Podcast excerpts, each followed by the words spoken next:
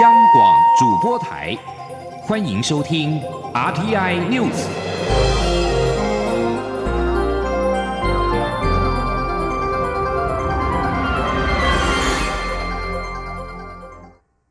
各位好，我是主播王玉伟，欢迎收听这节央广主播台提供给您的 RTI News 新闻。首先带您关注。美洲贸易谈判召开前夕，美国司法部二十八号大动作宣布，华为以及他的财务长孟晚舟涉嫌窃取贸易机密及金融诈欺，共二十三项罪嫌。司法部表示，采取司法行动是捍卫法治与国家安全。就在美国司法部召开起诉记者会前，美国白宫表示，美国总统川普欢迎中国贸易谈判代表团三十号前来美国展开贸易会谈，而声明当中更再度提到双方将讨论中国必要的结构性改革。随后，美国司法部代理部长惠塔克等十多名官员一字排开，大阵仗指控华为及孟晚舟是如何违反美国法律及窃取商业机密，以违法及不公平的行为取得发展优势。针对华为以及美国分公司的起诉共有十项，包括窃取贸易机密在内。另外，针对华为及孟晚舟起诉共十三十三项罪名，其中包括金融及电汇的诈欺行为。华为一案早在七年前就已经引起美国司法单位的注意，司法部门直到今天才宣布起诉，就在美洲贸易谈判前夕，这个时机点也引发外界好奇。对此，参与记者会的美国商务部长罗斯表示，美中贸易谈判与此案完全不相干。不过，美国总统川普去年十二月曾经指出，若是有助于与中国达成贸易协议，他将会介入华为的个案。至于美国向加拿大提出引渡孟晚舟的具体细节，惠塔克则表示会在适当时间根据提出引渡协定，时间点就在二十九号或三十号。而美国媒体则多半认为，司法部的起诉行动对即将到来的美洲贸易谈判带来了压力。对于美方在今天正式起诉了华为及财务长孟晚舟。台经院今天指出，此举除了是在新的谈判开始之前对中方施压之外，也是希望趁早将华为相关诉讼案成立。接下来，美方可能会将中方指标科技厂列为打击目标。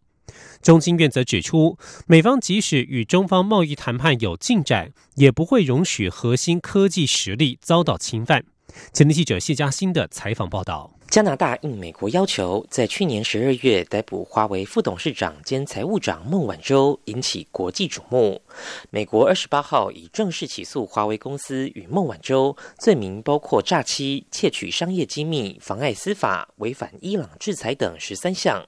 由于美中贸易战双方谈判进入高层会谈，中国国务院副总理刘鹤即将访美磋商，美国此举也备受各界关注。台经院景气预测中心主任孙明德二十九号指出，美国可能有两种考量：一是趁着刘鹤访美前先施加谈判压力；二者则是要赶紧将相关诉讼案确立，避免夜长梦多。他说：“因为中方现在要求加拿大引渡孟晚舟，所以可能在这个方面赶快把这个罪证累积起来，去控诉对方。”让这个诉讼案早点成立，我觉得是他们最有可能的一个做法。中经院副院长王建全则指出，美国对中方此举并非善意表现。尽管双方谈判有进展，但美国对于自身关键科技的竞争力不会轻言放手，不容受到侵犯。至于贸易战谈判，若是美股下跌，美国总统川普支持度下滑，双方谈判空间就可能会比较多。孙明德认为，双方技术性谈判应已完成，只待高阶官员做最后拍板。双方的关税战应该已经结束，美方未来应是从科技战角度切入，针对中方个别公司控诉，特别是中兴、华为等指标性科技厂商，是美国最想打击的目标。中央广播电台记者谢嘉欣采访报道。继续关注台湾的外交。非洲目前只有史瓦蒂尼这一个台湾友邦。为了持续深化台史的合作，外交部已经邀请刚上任不久的史国经济企划暨发展部部长吉娜、外交部长扎杜利二月来台访问。其中，扎杜利还是史国首位女性外长。外交部认为，扎杜利上任不久就率团访台，显示台史关系密切友好。前记者王兆坤的采访报道：友邦史瓦蒂尼新内阁去年底就职，共有六名女性部长，其中外交部长扎杜利还是史国首位女性外长。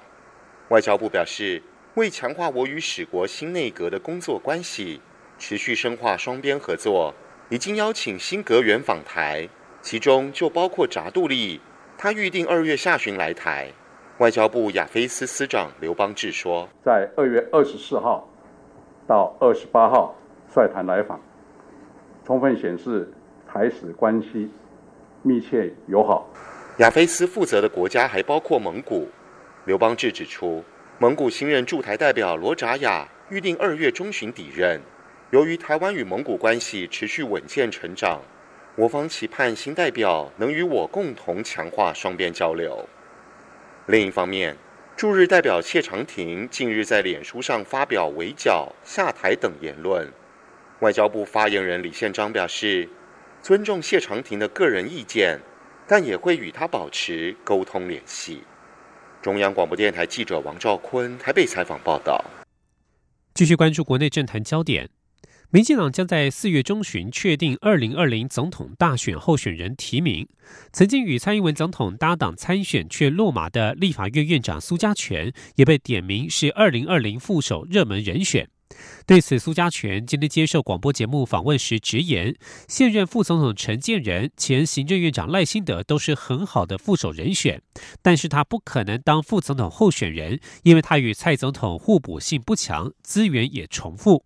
苏家全并且表示，蔡总统仍然是民进党内最有实力赢的人，不可能换掉他。前天记者刘玉秋的采访报道：二零二零大选逐渐逼近，民进党预计四月中旬就会确定总统大选候选人提名。曾于二零一二年与时任民进党党主席蔡英文搭档担任副手，投入总统大选的立法院长苏家全，是否可能再度与蔡总统搭档参选，引发关注。对此，苏家全二十九号接受广播节目主持人周玉蔻访问时，不断盛赞现任副总统陈建仁做得很好，令人敬佩。他也提到，前行政院长赖清德的表现也毋庸置疑，谁当副总统候选人，他都乐观其成，也对蔡总统帮助很大。但对他个人而言，他认为蔡英文总统应该选择对他更有加分的人担任搭档，对选战才会有帮助。因此，副总统候选人。不可能会是他未来的职务。我绝对不可能当副总统的，因为我跟蔡总统的互补性不强。大家都知道啊，我跟他这十年来关系非常的密切，就帮他很多，就是互相之间的了解啊。嗯，那其实我的资源跟蔡总统。其实大概都重复。和，你讲的很清楚了。我觉得还是要引进其他的不同的有他啊经营方向的人来做互补。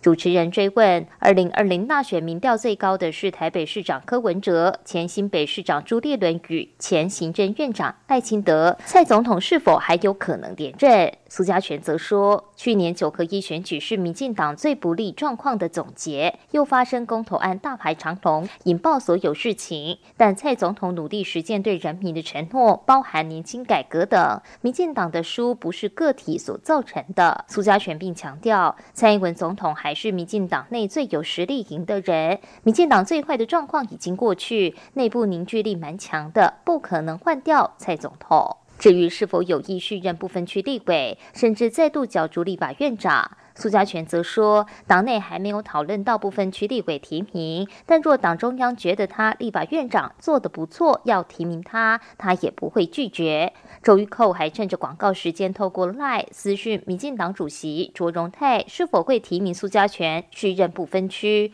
周玉蔻转述卓荣泰的回答，指出理论上会提名，除非另有发展。中央广播电台记者刘秋采访报道。继续关注两岸焦点，社运人士李明哲被关押在中国赤山监狱。他的妻子李静瑜二十八号收到监狱通知，表示三个月禁止探视。人权团体与李俊瑜今天举行记者会，要求中国开放国际人权组织和陆委会前往探视李明哲。前天记者杨仁祥、王维婷的采访报道。台湾社运人士李明哲，二零一六年十一月被中国一颠覆国家政权罪判刑五年，关押在中国赤山监狱。他的妻子李静瑜去年九月起数次申请探监都遭到拒绝，直到去年十二月底才成功探视李明哲。不过，李静瑜二十八号接到赤山监狱的通知，禁止探监三个月。台湾人权促进会和李静瑜二十九号召开记者会，指出李明哲处境艰困，吃腐坏的食物，超时工作，体重严重下降。而在农历春节前夕，中国又禁止家属探视，非常不人道。李静瑜表示，如果中国不欢迎他去探视，就必须开放国际人权组织或陆委会代表他去探视李明哲。人道探视是囚犯与家属的天赋权利。我要求贵国，如果不欢迎我去探视，必须要开放，让国际人权组织以及中华民国的陆委会代表我去探视。我不接受任何的台商人士，他们的处境寄人篱下，很为难。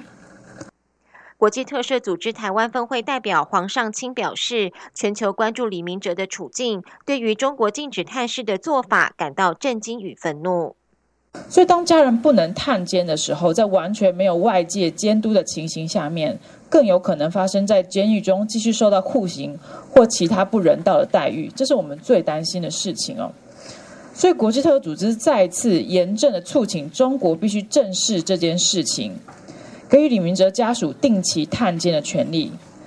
尊重言论自由，并且最重要的是，李明哲无罪，请立即释放他。农历春节将至，人权团体高喊“李明哲新年快乐”的口号。他们将在二月四号除夕夜当天，在网络发起陪李明哲吃年夜饭的活动，透过网络串联的方式持续关心李明哲。人权团体也预告，三月十九号是李明哲被逮捕两周年，当天会举办活动，持续关注李明哲的近况。中央广播电台记者杨仁祥、王维婷采访报道。而在台美中三方关系方面，日前美国两艘海军军舰通过台湾海峡。美国海军军令部长李查逊二十八号出席华府智库对谈时，重申台湾海峡是可通行的国际水域，各方专业面对，无需担忧。至于未来是否会有类似的行动，他不不愿意答复。美国国防部日前表示，美军在台海国际水域的例外通行，展现美国对自由开放的印太承诺。刚从中国访问返美的理查逊坦言，美中之间确实处于竞争状态。随着双方军力增长，竞争还会加剧。他的中国行目的在于深化双方的相互理解，也希望在解决分歧时能够让风险变到最小。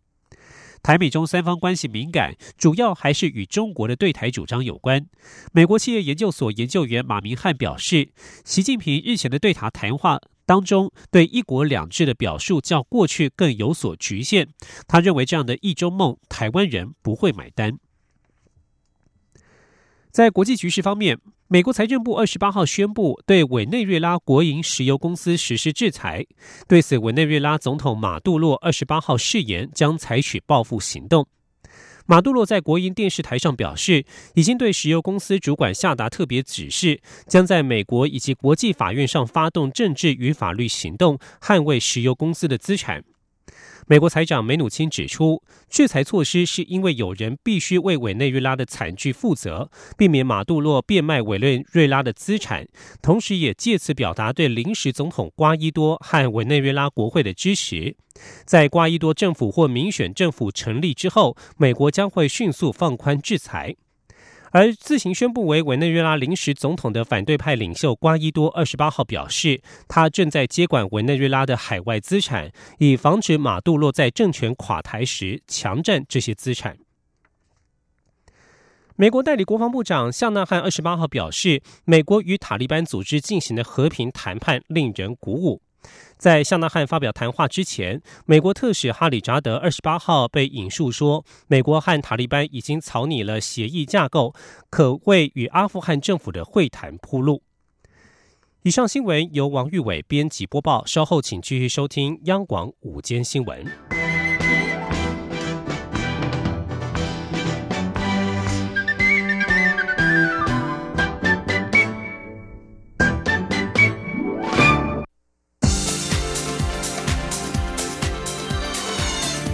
是中央广播电台台湾之音，欢迎继续收听新闻。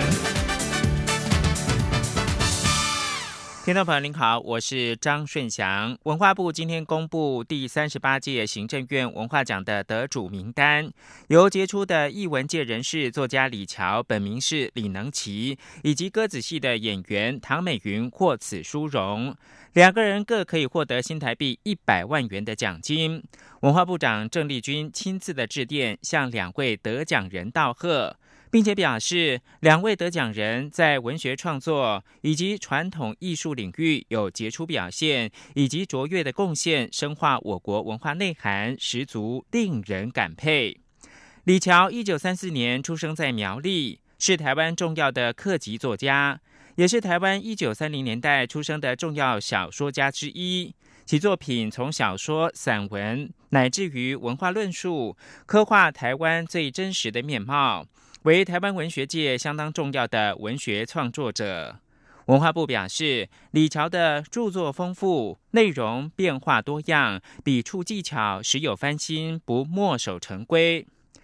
另一位得奖人唐美云，一九六五年出生在台南，他的爸爸是台湾著名的戏状元蒋武同。其母是唐宾森，也就是唐艳秋，出身歌子戏世家，专长是歌子戏的文武生角。除了传统的歌子戏小生表演技巧之外，也曾经钻研京剧身段的表演，而且在歌子戏的唱腔上有特殊的表现，以都马调跟杂念为主。行政院文化奖五月九号颁奖。根据统计，去年大专校院境外学生在台湾留学或者是研习的人数多达十二万六千多人，比前一年再增加大概九千人，占国内大专校院在学人数的一成。教育部今天宣布，境外生辅导办公室网站即日开始开辟了辅导专区，提供常见问题的 Q&A，并且设置免费的服务专线，提供四种语言服务。境外生假如遇到问题，可以多加利用。请记者陈国伟的采访报道。来台境外生人数越来越多，境外生辅导办公室持续优化相关辅导机制。教育部国际及两岸教育司司长毕祖安表示，外籍生即日起上境外生辅导办公室网站，就能看到在台就读期间常见问题的 Q&A、相关法规资讯以及各主管机关单位的咨询管道，并可线上填写意见信箱，将有专人处理。毕祖安说，如果遇到紧急事件，可以直接拨打服务专线零八零零七八九。九零零七，每周一到周五上午九点到下午五点有专人接听，并设置华语、英语、越南语及印尼语等四种语言服务。非上班时间则设有语音答录，学生可留言相关问题或陈情检举案件，服务人员将在上班时间回应。个越南跟印尼这两个国家的学生特别多？已经到一万两千人跟一万一，那这个人数从七八千到这么多，那显见。他们对中文跟英文的掌握度，我们为了要做更好的服务，将来可能会继续哦，会就说如果学生量够大，泰语啊都可以。教育部也成立跨部会通报网络平台，并邀请侨务委员会、劳动部、移民署等相关单位到台湾北中南东四地主动访视侨外生，并进行座谈，面对面了解在台求学的疑问和需求。教育部表示，优化境外学生辅导机制，已制成民众版及学生版的懒人包。教育部将持续透过各校新生说明会、脸书社团、辅导人员研习会以及境外学生座谈会，向所有侨外生。宣导相关措施。中央广播电台记者陈国伟台北采访报道。财经焦点：石门水库库底的土地公庙，随着枯水期逐渐的现踪，水利署表示，已经由北水处支援新北市的板新地区用水，维持石门水库的蓄水量。预估至少春节期间的供水无虞，而农业一期到做，春节之后将开始供灌。曾于石门水库阿姆坪集水区内的土地公庙，被视为是石门水库蓄水状况的指标之一。只要水位下降到两百四十公尺以下，土地公庙就会逐渐的现踪。而随着去年十月以来的枯水期，石门水库的蓄水水位逐渐下降，目前已经能够看到部分的土地公庙。经济部水利署说明，石门水库到二十八号水位两百三十八点五五公尺，有效蓄水量大概一亿四千六百五十六万吨，蓄水率大概百分之七十四。去年的十月至今，石门水库集水区的累积降雨量只有两百七十二毫米。目前新北市板新地区已经由台北自来水事业处每天支援六十五万吨，大幅减少石门水库的供水压力，维持蓄水率。水利署的副署长王义峰表示，目前水情正常，春节过后将会立即召开水情会议检讨。台北股市前一个交易日才重回到万点之上，但是美股道琼工业指数大跌两百零八点，台北股市今天开盘跳空大跌，万点失守，盘中更是大跌超过了一百点，面临九千九百点关卡的保卫战。而现在是台湾时间中午的十二点二十一分，目前台北股市下跌了一百零八点，九千九百零五点，成交金额暂时是六百一十亿元。国发会公布最新的台湾景气灯号，由于代表内需的批发、零售及餐饮业的营业额由黄蓝灯转蓝，拖累综合评判分数降低一分，景气灯号亮出了代表低迷的蓝灯，这透露出何种警讯，也令外界关注。商总理事长赖正义表示。台湾中小型企业正面临营收下滑和关店潮，国发会的景气灯号已经是落后指标。不过，中央大学经济系的教授吴大任认为，内需转弱应该是暂时性的，国内投资今年渴望大幅增加，有机会带动内需成长。央广记者陈立信宏报道。受美洲贸易战影响，经济部日前公布外销订单衰退一成，已让各界忧心，今年出口恐怕不妙。不料国发会公布去年十二月景气灯号，代表内需动能的批发、零售及餐饮业营业额，却亮出代表低迷的蓝灯。在内外需都转弱的情况下，对台湾透露出何种警讯？商总理事长赖正义表示，一例一休新制上路，员工原本的加班费现全转为休假，收入短少，消费力道当然减弱，影响上百万的家庭。至于年金改革，也让退休公职人员减少消费，再加上营业所得税从百分之十七提高至百分之二十，增加企业成本。台湾一百四十多万的中小型企业正面临营收下滑以及关店潮。赖正义说：“所以每一个行业呢都跌了三十到五十趴。好，从去年的下半年开始，其实已经一年多了已经渐渐这样子，但是去年下半年就更加明显。好，所以现在今天看到的指标，那个已经是落后指标了。”不过，中央大学经济系教授吴大人认为，目前最忧心的还是在出口部分。毕竟，除了美中贸易战，苹果 iPhone 销售业绩下滑，难免冲击台湾相关供应链。至于内需，目前看到高雄正积极招商引资，海外台商也因美中贸易战正规划返台投资，仍有机会带动内需成长。吴大人说。如果这些投资案好都有机会在台湾发生的话，好，那我们今年的那个国内投资，好，我们国内投资这个部分就会就会应该有比较好的表现，好，那从国内投资所带动的一些诶内需的成长，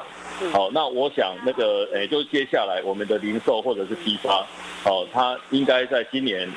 诶也会相对的有有一些比较好的表现。